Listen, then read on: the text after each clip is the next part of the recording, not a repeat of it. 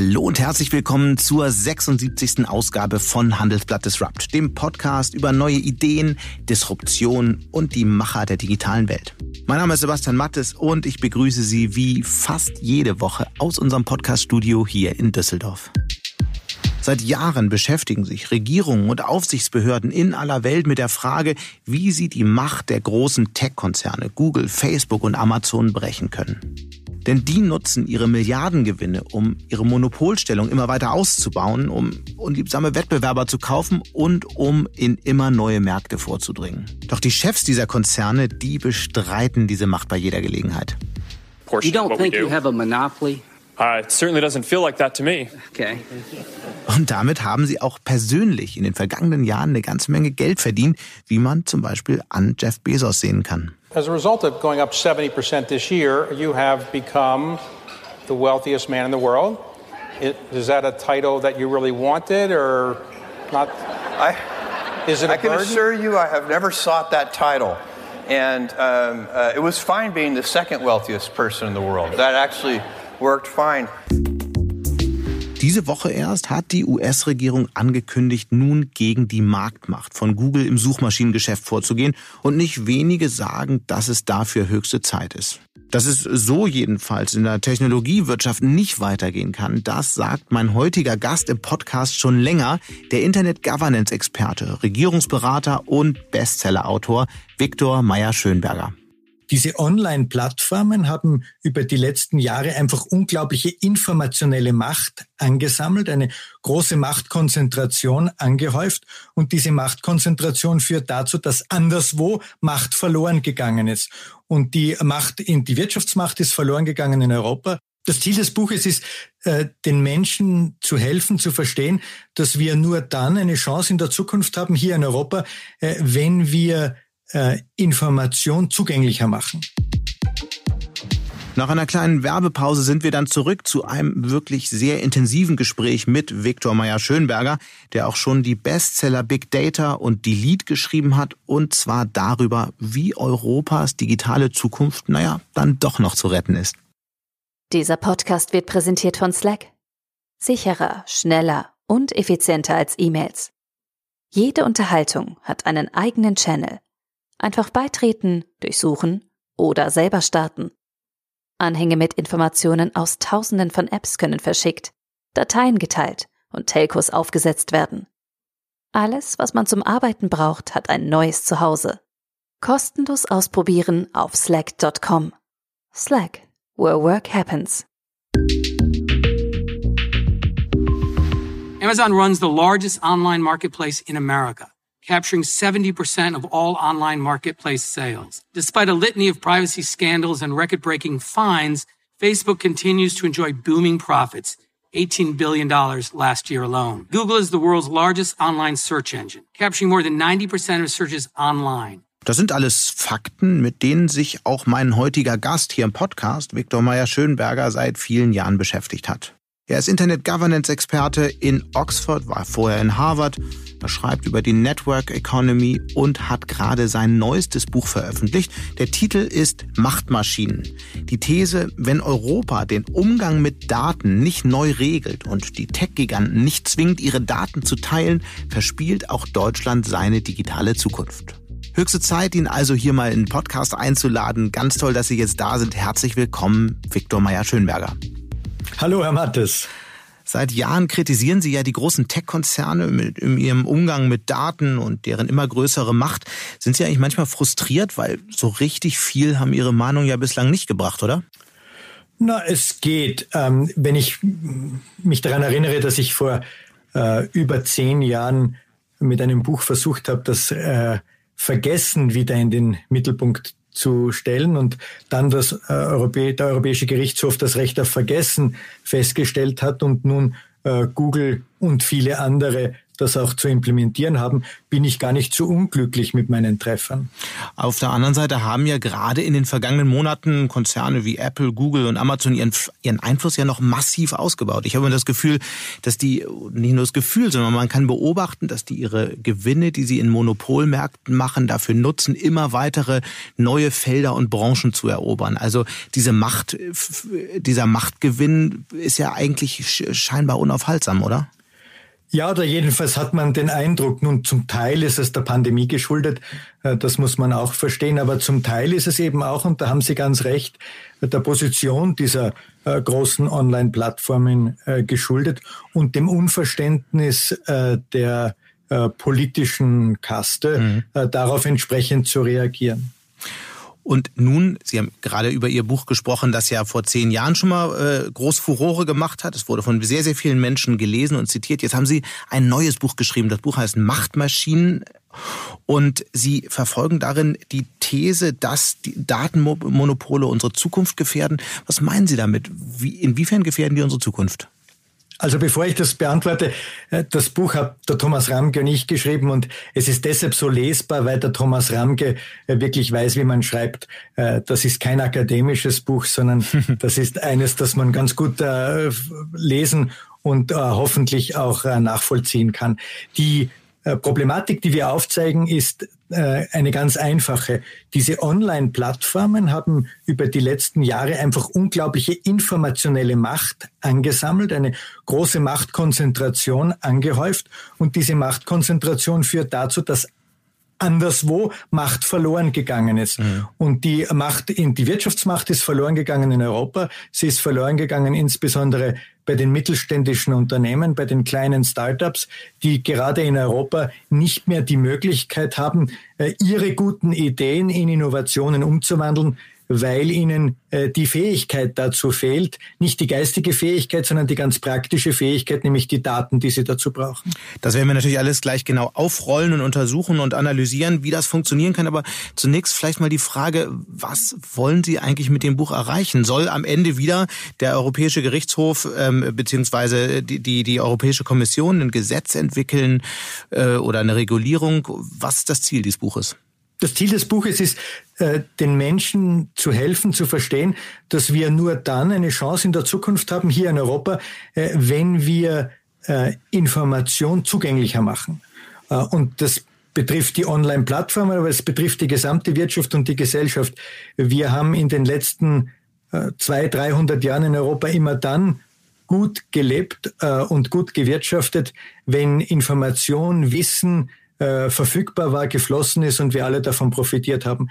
Und in dem Moment, in dem wir versucht haben, Informationen zu konzentrieren, andere auszuschließen, in dem Moment ist es auch wirtschaftlich und gesellschaftlich schlecht gegangen. Das ist natürlich jetzt sehr akademisch. Vielleicht können Sie das an ein paar Beispielen illustrieren. Ah, das natürlich. Äh, denk, denken Sie daran, dass äh, in Europa äh, das, äh, die, das Ideal der Aufklärung dazu geführt hat, äh, dass viele Menschen Zugang zu Informationen hatten. Vor, vor tausend Jahren waren die ganzen Bücher in den äh, Bibliotheken der Klöster eingesperrt mhm. und niemand hatte Zugang. Äh, da, dann kam letztendlich Gutenberg und Martin Luther und hat äh, durch durch äh, den Buchdruck und durch die Verbreitung der deutschen Sprache äh, und insbesondere der Bibel dazu beigetragen, dass die Menschen plötzlich Zugang zu Wissen hatten. Das war damals die Bibel vor allem, aber das waren später viele andere Ideen. Und das hat sich fortgesetzt. In der Wissenschaft ist es besonders äh, dann ähm, fruchtbringend, wenn Wissenschaftlerinnen und Wissenschaftler Zugang haben zu den Erkenntnissen, zu den neuen Einsichten, die die anderen gewonnen haben und darauf aufbauen können.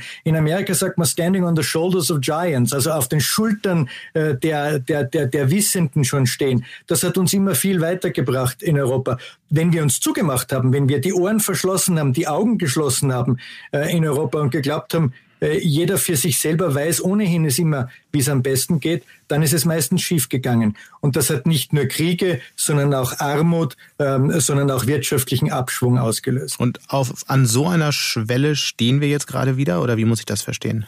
So genau sehe ich's. Äh, wenn Sie nach Amerika blicken, aber nicht nur nach Amerika, dann, dann sehen Sie, dass äh, äh, es eine äh, politische Richtung gibt, äh, vertreten vielleicht durch den derzeitigen Präsidenten dort, äh, in, dem äh, Fakten, Tatsachen, das Verstehen der Wirklichkeit überhaupt nicht wichtig ist. Äh, und das führt natürlich dazu, dass man äh, mit großen Worten poltert, aber am Ende des Tages wenig Ergebnis mhm. da sind. Und 200.000 Tote in Amerika zeigen das. Nun lassen Sie uns mal die Diskussion wieder zurückbringen zu den Daten. Sie haben ja gesagt, es ist besser, wenn man dieses Wissen teilt, wenn man die, die Daten zugänglicher macht. Beschreiben Sie doch da mal an einem konkreten Beispiel, warum das so viel besser ist. Nun, äh, nehmen wir ein ganz ähm, simples Beispiel, Rechtschreibprüfungsprogramme. Vor 20 Jahren gab es eine ganze Reihe von Rechtschreibprüfungsprogramme oder Rechtschreibprüfungssoftware. Heute gibt es kaum mehr welche am Markt. Warum? Äh, weil äh, Google beispielsweise äh, einen Großteil äh, des Marktes für sich in Anspruch genommen hat. Denn Google bekommt jeden Tag drei bis vier Milliarden Suchanfragen und jede dieser Suchanfragen, also der Text, den man ins Suchfeld eingibt, den verwendet Google auch, um die Rechtschreibprüfung zu trainieren. Mhm. Das heißt, dieser Zugang zu dieser Datenmenge führt bei Google dazu, dass man auch ein sehr gut funktionierendes Rechtschreibprüfungsprogramm hat. Aber das führt, mhm. Ja, führt halt dazu, dass der Markt äh, weggebrochen ist und Mittelständler keine Chance haben. Nun muss man aber fairerweise auch dazu sagen, ich meine, ich bin nicht der Erste, der die großen Tech-Konzerne verteidigen würde, aber man muss auch sagen, dass Google nun mal einfach ein wahnsinnig gutes Produkt entwickelt hat. Das, die Dokumentenverarbeitungssoftware ist einfach überragend und die Rechtschreibkontrolle funktioniert vielleicht auch besser als die Rechtschreibkontrolle anderswo. Das kann man dem Unternehmen ja nicht zum Vorwurf machen. Nein, das kann man Google überhaupt nicht zum Vorwurf machen, Herr Mattes. Aber wir wissen ja gar nicht, nicht einmal Google weiß, wie gut die Rechtschreibkontrolle funktioniert im Vergleich zu Konkurrenzprodukten, weil es die Konkurrenzprodukte in der Form ja nicht mehr gibt. Mhm. Und Innovation und Wettbewerb beflügeln sich ja nur dann, wenn der Stachel des Wettbewerbes dazu führt, dass äh, jeder im Wettbewerb versucht, ständig und stets das beste Produkt zu bauen. Wenn Google aber keine Konkurrenz mehr hat, dann wird auch Google langsam und wird auch Google faul. Und das führt dazu, dass Google selbst leidet unter der Monopolstruktur. Lassen Sie uns vielleicht mal zu einem etwas spannenderen Beispiel kommen, weil Rechtschreibprogramme sind jetzt nicht so die aufregende Industrie. Was gibt es noch? Vielleicht, vielleicht ähm, ein Feld mit ein bisschen mehr größerer, mit ein bisschen größerer wirtschaftlicher Schlagkraft. Autonomes Fahren? Zum Beispiel. Und auch da ist ja Google führend. Absolut.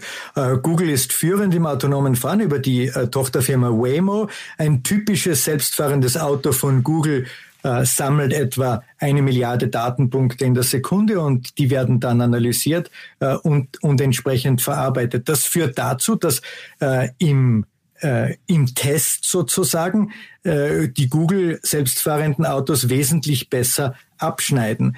Äh, die, die letzten Daten, die wir haben von Ende 2018, sagen, dass ein selbstfahrendes Auto von Google 17.500 Kilometer circa braucht äh, bis zum nächsten menschlichen Eingriff äh, und ein durchschnittliches Daimler-Benz-Auto 2,3 Kilometer fährt bis zum nächsten menschlichen Eingriff. Aber eben, und, mm, aber eben ja. ja auch, weil Google die unternehmerische Weitsicht hatte, rechtzeitig auf dieses Feld zu setzen, während Automobilkonzerne weltweit tief geschlafen haben. Das ist äh, vollkommen richtig.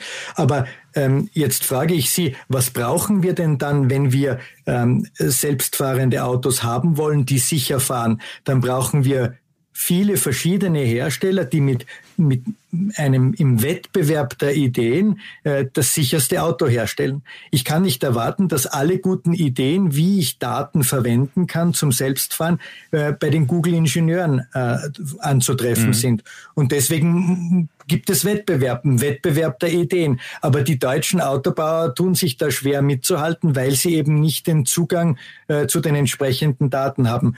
Oh, hätten Sie den Zugang, könnten Sie vielleicht viel schneller äh, diese diese unglaubliche Distanz, die zu Google derzeit noch gegeben ist, aufholen. Nee, verstehen Sie mich nicht falsch. Ich will das gar nicht fordern. Auf der anderen Seite äh, könnte man das ja auch als unsportlich zu bezeichnen, erstmal völlig den Trend in einer Industrie zu verpassen und hinterher irgendwie, naja, auf Regulierung zu hoffen, dass irgendwann jemand das Feld dann doch so öffnet, dass auch alle die, die es vorher nicht kapiert haben, noch einsteigen können.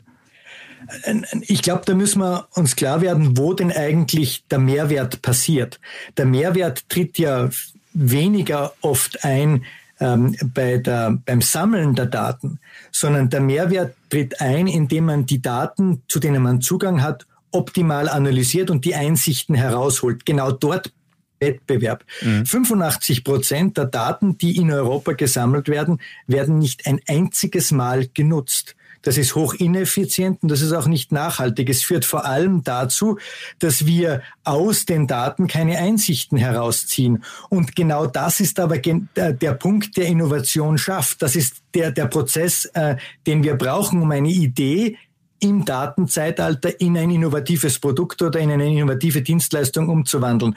Und deswegen brauchen wir Anreize, dass die Datennutzung bei vielen Unternehmen, auch in der Autoindustrie, zunimmt und nicht, dass große Online-Plattformen ihre äh, aus der Marktkonzentration ergebenen äh, informationellen Machtkonzentration äh, ständig in neue Bereiche und Sektoren ausdehnen Okay, können. dann lassen Sie uns doch genau da einsteigen und machen Sie doch mal konkret, was Sie eigentlich fordern. Wie soll dieser Zugang zu den ganzen Daten organisiert werden? Wie sollen vielleicht auf der einen Seite Unternehmen gezwungen werden, die ihre Datenschätze zu teilen? Auf der anderen Seite aber, und das ist ja auch ein wichtiger Punkt, wie sollen diese ganzen Daten, die es ja ohnehin gibt, endlich zugänglich gemacht werden? Mhm. Äh, sehr gerne. Äh, die, äh, die Regel wäre eine ganz einfache, nämlich dass Unternehmen ab einer gewissen Größe äh, anderen Unternehmen, aber auch der Gesellschaft ihre Daten, Teil ihrer Daten, ein sogenanntes randomisiertes Sample, also einen, einen, einen durch Zufall ausgewählten Datenteil zugänglich zu machen haben. Ähm, wobei wir nicht von personenbezogenen Daten sprechen, sondern von entpersonalisierten Daten oder von Sachdaten und natürlich nicht von Daten, die Betriebs- oder Geschäftsgeheimnisse im engeren Sinn umfassen. Die wären dann zugänglich zu machen. Im Übrigen, das ist auch nicht Neues. Äh, vor über zehn Jahren äh, hat das amerikanische Justizministerium schon einmal Google gezwungen, Daten zugänglich zu machen, auch den unmittelbaren Mitbewerbern. Mhm. Äh, das hat äh, technisch, organisatorisch gut funktioniert. Äh, nur am ersten Tag, an dem diese Pflicht ausgelaufen ist, hat Google den Hahn zugedreht. Aber dann lassen Sie uns das nochmal konkreter an einem Beispiel durchdenken. Nehmen wir nochmal Waymo. Welche Daten soll denn jetzt Google aus dem Experimenten mit selbstfahrenden Autos mit Daimler und BMW teilen? Äh, zum Beispiel den Sensordaten, den die selbstfahrenden Autos ähm, auf der Fahrt, auf der selbstfahrenden Fahrt äh, gesammelt haben. Wäre ja cool für Daimler und BMW, weil die es einfach nicht hingekriegt haben. Ich meine, die hätten ja die Chance, die haben ja viel mehr Fahrzeuge auf der Straße. Sie hätten es seit Jahren tun können. Aber gut, das, das nur am Rand. Dann, okay, äh, also es, die, diese Daten werden jetzt geteilt. Wie soll das organisiert werden?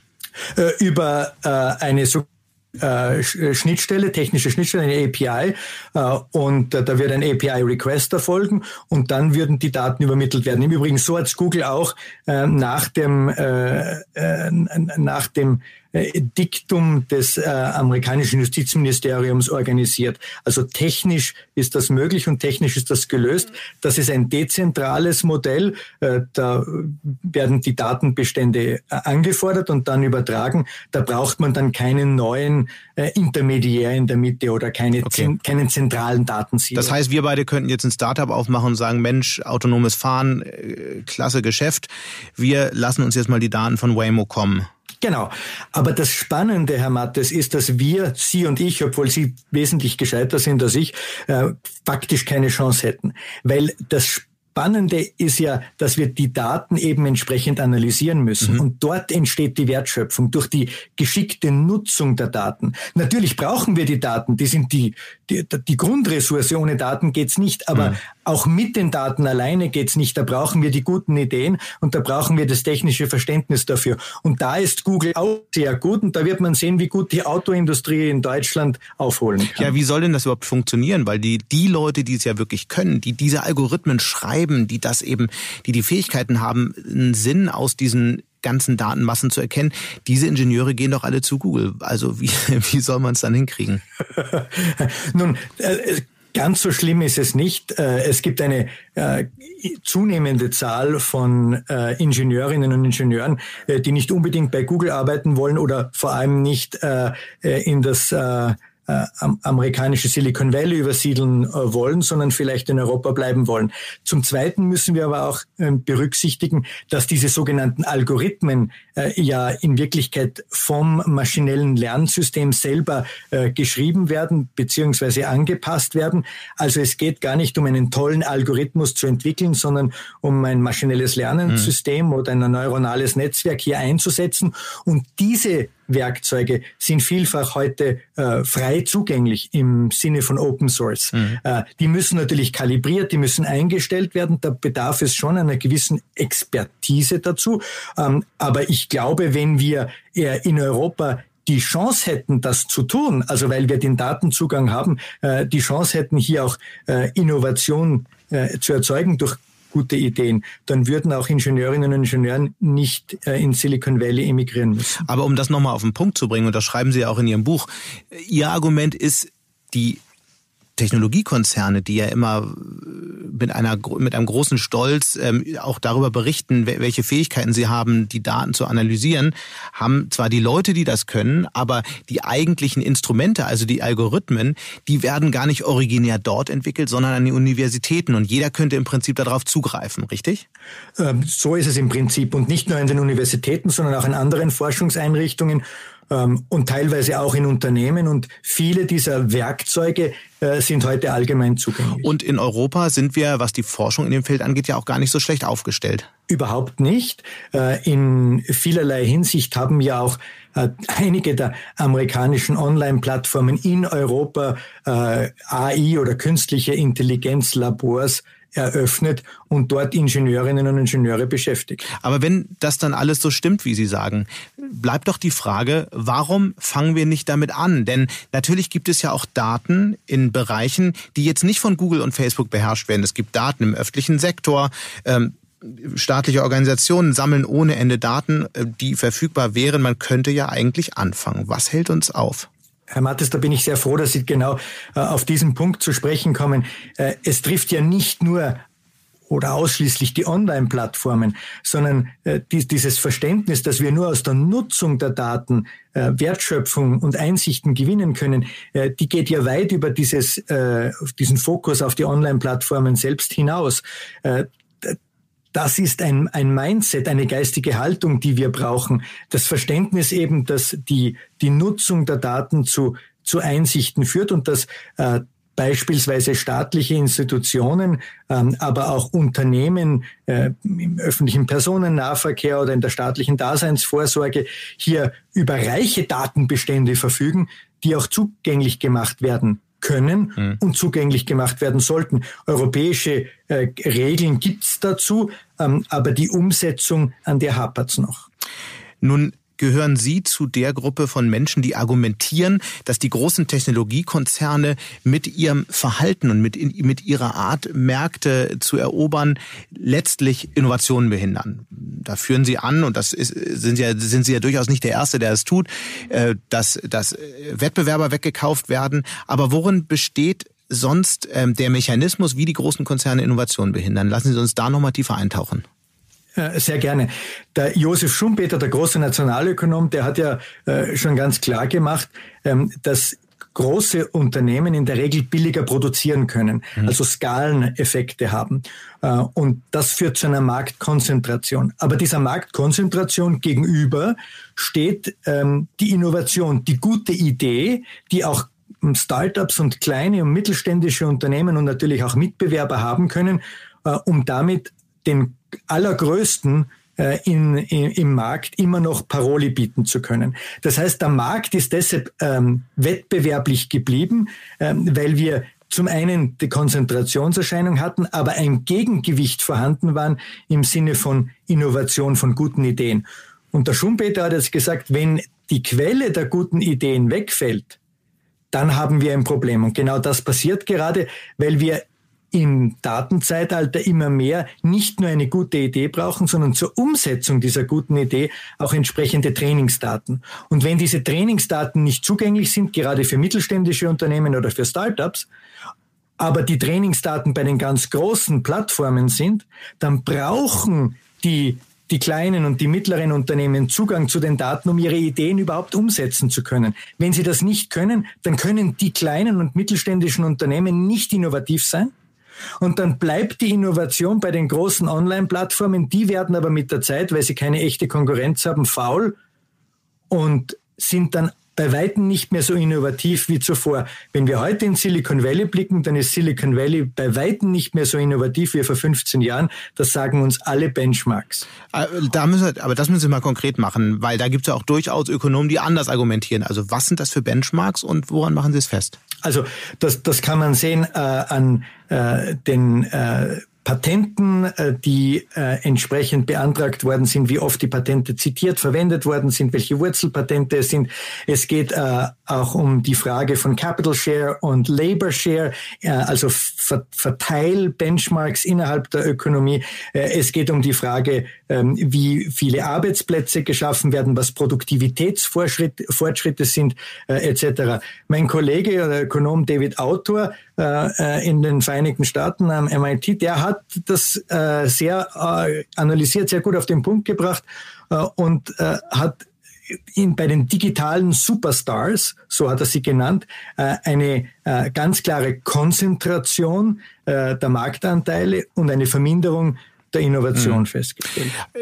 Ich kenne das Argument. Andere Ökonomen argumentieren ja, naja, die äh, Wohlstandsgewinne messen wir vielleicht einfach nur falsch. Also die Wohlstandsgewinne, die dadurch entstehen, dass wir Videokonferenzen ähm, abhalten können, die so einfach funktionieren, dass wir äh, auf eine neue Art und Weise kommunizieren können, die können wir mit den herkömmlichen Instrumenten nun mal einfach nicht sichtbar machen. Vielleicht ist das ja auch einer der Gründe, dass man so pessimistisch auf Innovationen schaut. Ich meine einfach, das ist die andere Sichtweise, oder?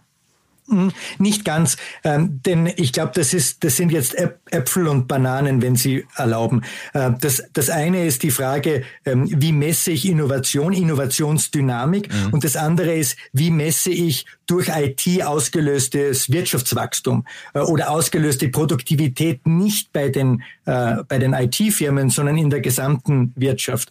Und hier gehöre ich auch zu jenen, die glauben, dass wir äh, die die die gesamten Produktivitäts äh, Fortschritt innerhalb der, der Wirtschaft ähm, nicht komplett messen, weil wir eben ähm, äh, man, die, die Vorteile mancher Werkzeuge äh, nicht richtig einschätzen können. Aber das hat nichts mit der Frage zu tun, wie innovativ Google ist. Mhm. Ob man das vergleichen kann mit dem ersten Flug oder mit der Erfindung der Toilette oder sowas, vielleicht, ja.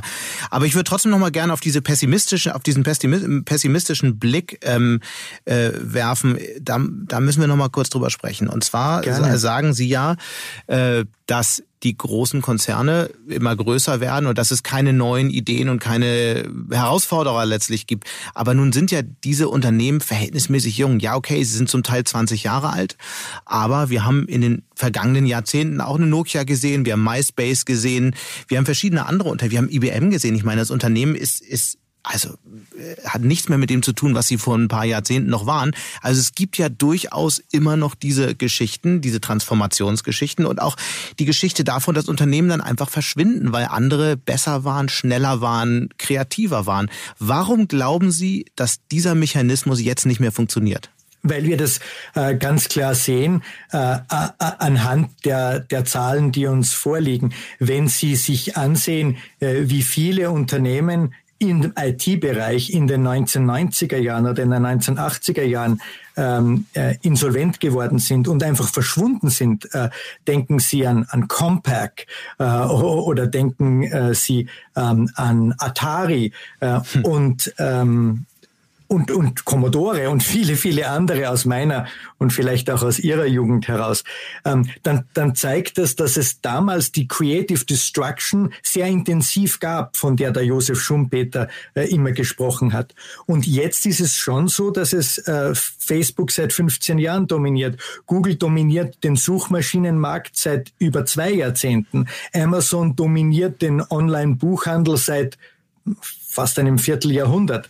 Da kann man dann nicht mehr von äh, einer äh, steten Dynamik der Creative Destruction sprechen. Und der, der Grund dafür ist der Zugang zu Daten. Und der der Grund dafür ist äh, im Kern, äh, dass sie eine, dass es ihnen gelungen ist, eine Plattform zu schaffen, mit der sie Daten sammeln können und aus diesem Zugang zu Daten in anderen Sektoren herausragende Produkte und Dienstleistungen schaffen konnten, mhm. gegen die andere nicht ankonnten. Wenn man jetzt einfach so annimmt, dass das alles so stimmt, wie Sie sagen, und dass man, wenn man diesen Zugang hätte, eine Innovationsdynamik auslösen würde, was ich ehrlicherweise ein bisschen in Zweifel ziehen würde, weil es aus meiner Sicht äh, noch nicht gesagt ist, dass dann wirklich die ganzen kreativen Ideen kommen und entstehen.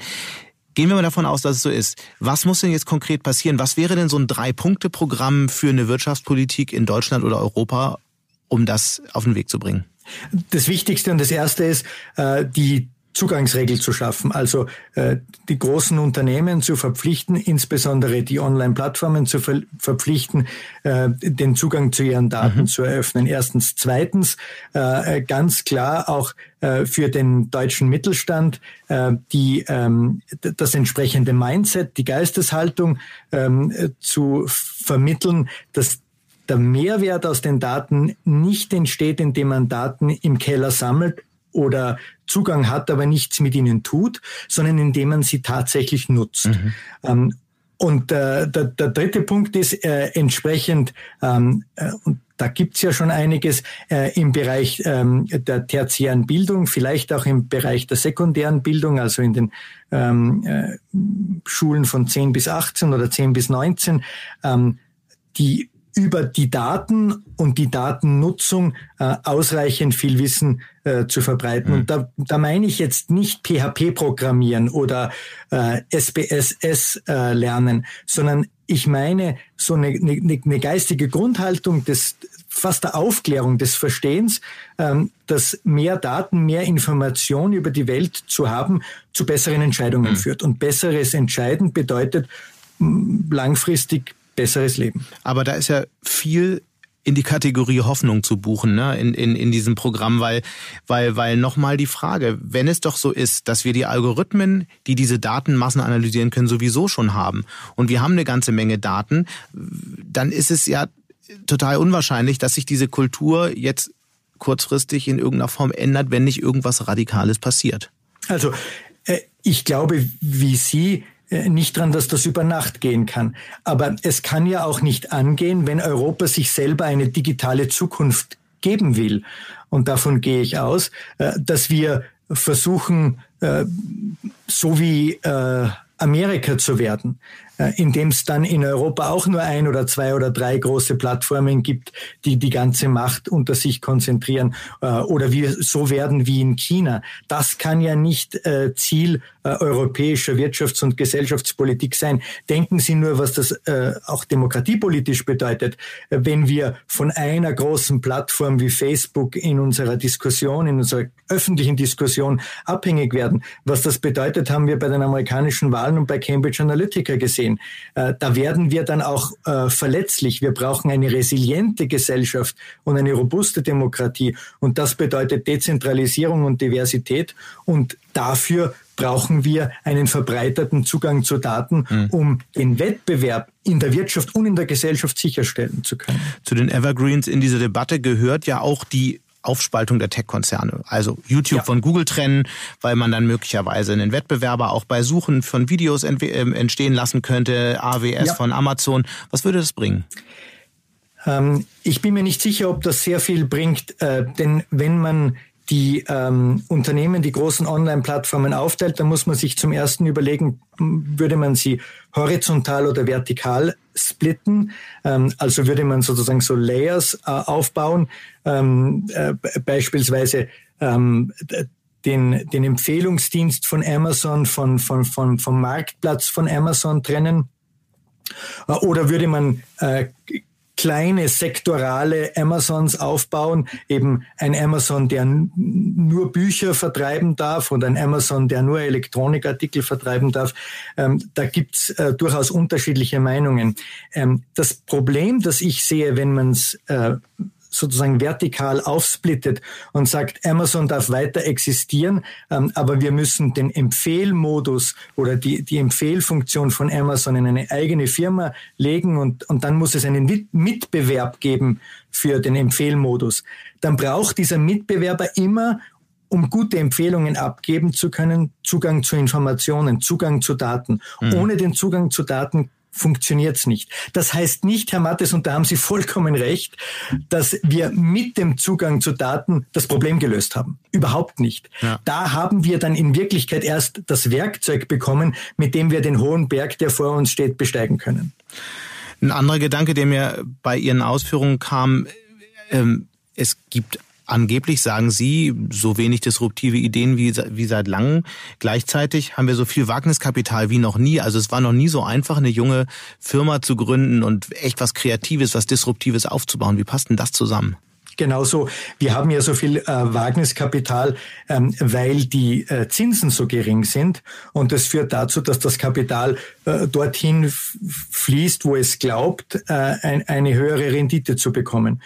Ähm, aber das Problem, das wir jetzt sehen, ist, dass zu viel Wagniskapital vorhanden ist. Äh, dann, wir, dann werden auch viele dumme Ideen ähm, mitfinanziert und vor allem Ideen mitfinanziert, die vielleicht durchaus innovativ sind, aber die es nie zu einem Produkt schaffen, weil man dazu die Daten braucht. Viele der Startups denken ja ganz anders. Die sagen, wir haben eine Idee, wir produzieren eine Idee, nehmen Wagniskapital und dann präsentieren wir diese Idee äh, gegenüber Google oder ja. Apple oder Facebook und hoffen, dass wir aufgekauft Aber werden. Aber da muss ich jetzt mal die Startups in Schutz nehmen. Ich sehe auch schon sehr viel, dass die, die sehr anders denken und überlegen, völlig neue Geschäftsmodelle aufzubauen.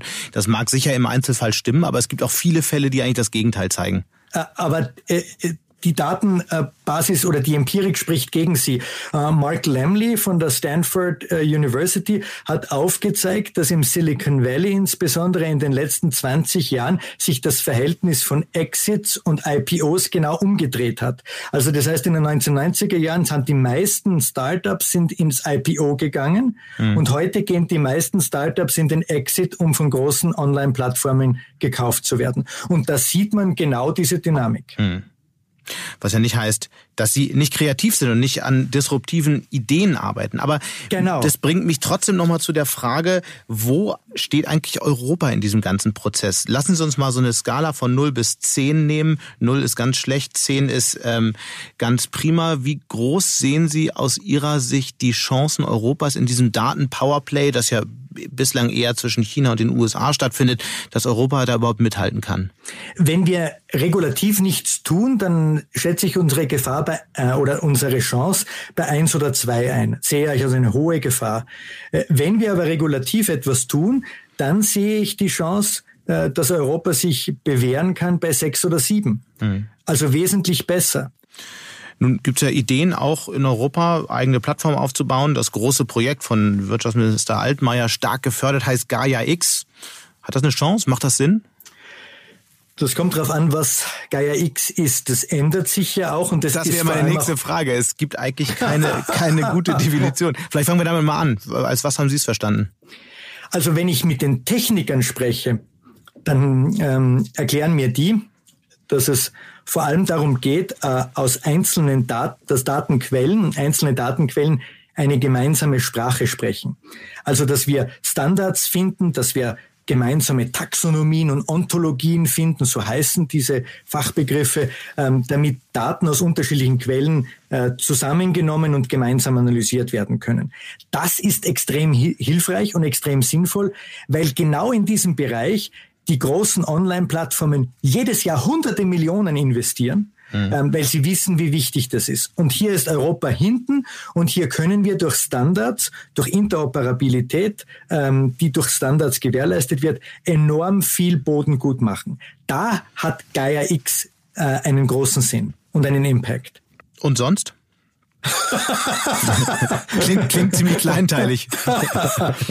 das klingt kleinteilig, aber stellen Sie sich vor, ähm, äh, die, die Erfindung von MP3 das klingt ja auch kleinteilig, einen Standard für Musik zu schaffen, äh, für, für, für, für, für, für digitale Musik.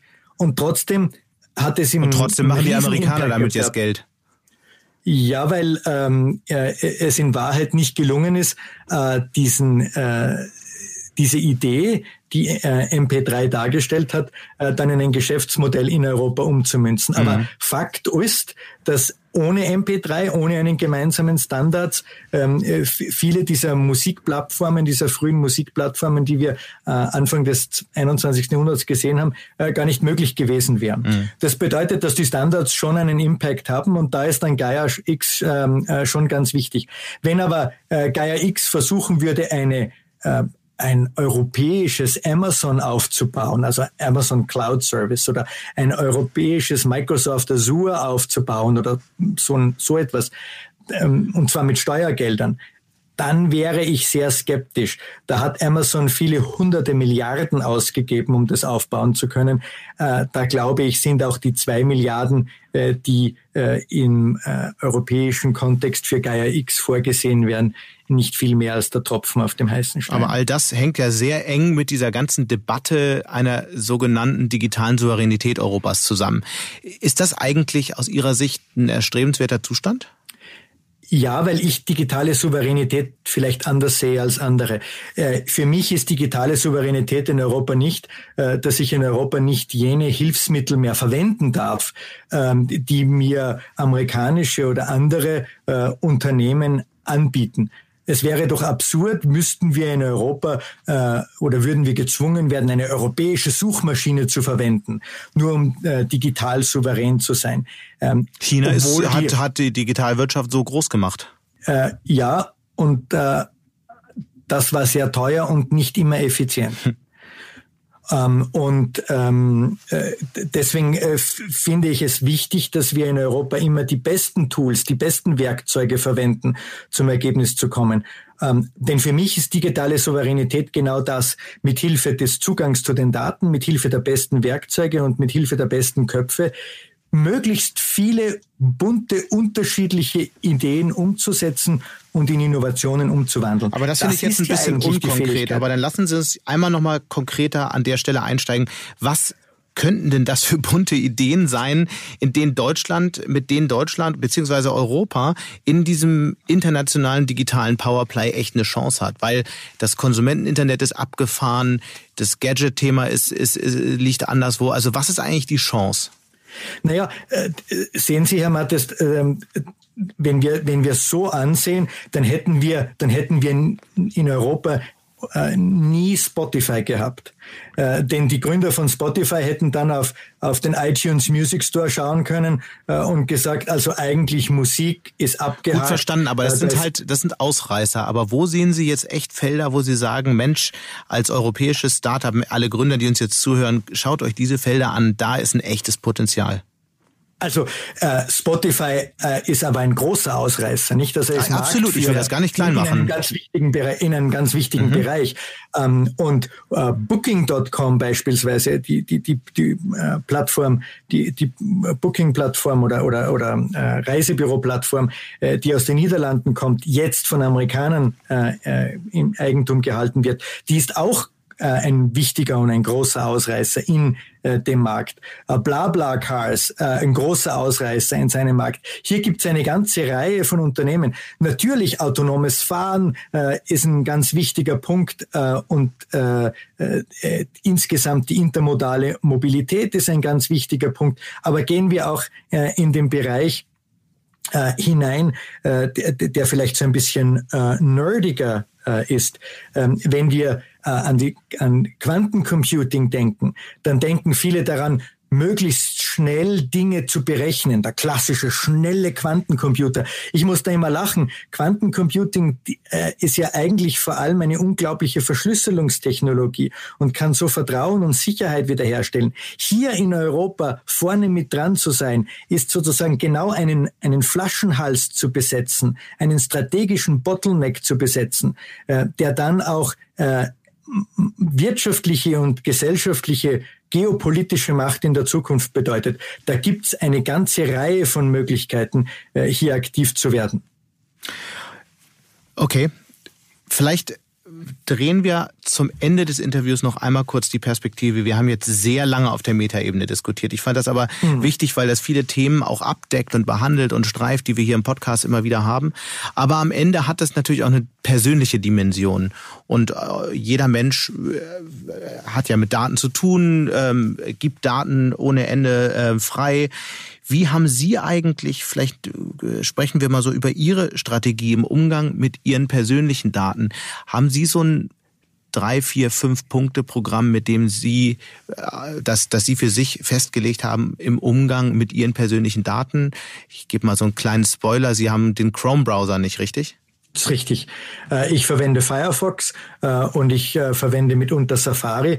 Ähm, Firefox von der Mozilla Foundation. Mhm. Ähm, auch deshalb, weil dort äh, eine hervorragende Deutsche als Chief Innovation Officerin tätig ist. Und sonst? Also was muss man so beachten im Umgang mit persönlichen Daten? Was tun Sie selbst, was tun Sie nicht? Lieber Herr Mattes, da fragen Sie jetzt einen äh, mittelalterlichen Professor, was er tut da müssten Sie ja eigentlich dann vielleicht ähm, die nächste Generation, vielleicht äh, meinen Sohn fragen, was, was, was der macht. Ähm, denn ich äh, bin ein bisschen vorsichtig im Umgang mhm. ähm, mit, mit, mit den Daten. Gleichzeitig nütze ich aber die äh, Online-Plattformen ich äh, nütze Google, ich nütze Amazon, ich habe einen Account auf Facebook, ich bin auf Twitter. Ich bin einfach nur etwas vorsichtig, ähm, wie ich diese Werkzeuge mhm. einsetze. Im Übrigen nicht viel anders als meine Studentinnen und Studenten, denn die haben mir das erklärt. Die haben gesagt, mhm. Facebook, das verwenden sie im Wesentlichen für Pressemitteilungen an Opa und Oma und ähm, Snapchat ist dort, wo die Action ist. Aber Sie befassen sich ja intensiv Sie befassen sich ja intensiv mit neuen Technologien. Gibt es eine Technik, die Sie gerade besonders fasziniert? Ähm, nein, äh, es fasziniert mich weniger eine Technik als eine Frage. Ähm, die Frage, die mich besonders äh, fasziniert, ist, was können in Zeiten von künstlicher Intelligenz und einem, einer breiten Verfügbarkeit von Daten, wenn wir den richtigen Weg gehen, ähm, was ist denn eigentlich die mittel- oder langfristige Rolle für uns Menschen? Oh, jetzt was machen Sie es aber spannend. Aufgabe? Gibt's so, ich, das ist, das wäre, glaube ich, das Thema für unseren nächsten Podcast. Aber haben Sie so eins, zwei Gedanken, die Sie uns so als kleines Sneak Preview auf den Weg geben können? Klar, äh, das tun, was wir gut tun, nämlich äh, zu träumen. Dem ist, glaube ich, nichts hinzuzufügen. Ganz herzlichen Dank bis hierhin. Das hat riesig Spaß gemacht, war sehr interessant und das Thema werden wir auf jeden Fall bei der nächsten Gelegenheit diskutieren. Auf bald. Wunderbar, Herr Mattes. Vielen Dank. Dankeschön. Und damit sind wir auch schon am Ende von Handelsblatt Disrupt. Wie immer freue ich mich über Kommentare in der Handelsblatt Disrupt LinkedIn-Gruppe oder senden Sie mir einfach eine E-Mail. Die Details finden Sie wie immer in den Show Notes. Danke an dieser Stelle auch für die engagierte Unterstützung von Alexander Voss und Migo Fecke und Regina Körner von professionalpodcast.com, dem Dienstleister für Strategieberatung und Podcastproduktion. Wir melden uns nächste Woche Freitag wieder. Bis dahin wünsche ich Ihnen eine schöne Woche und interessante digitale, aber natürlich auch analoge Zeiten. Ihr Sebastian Mattes.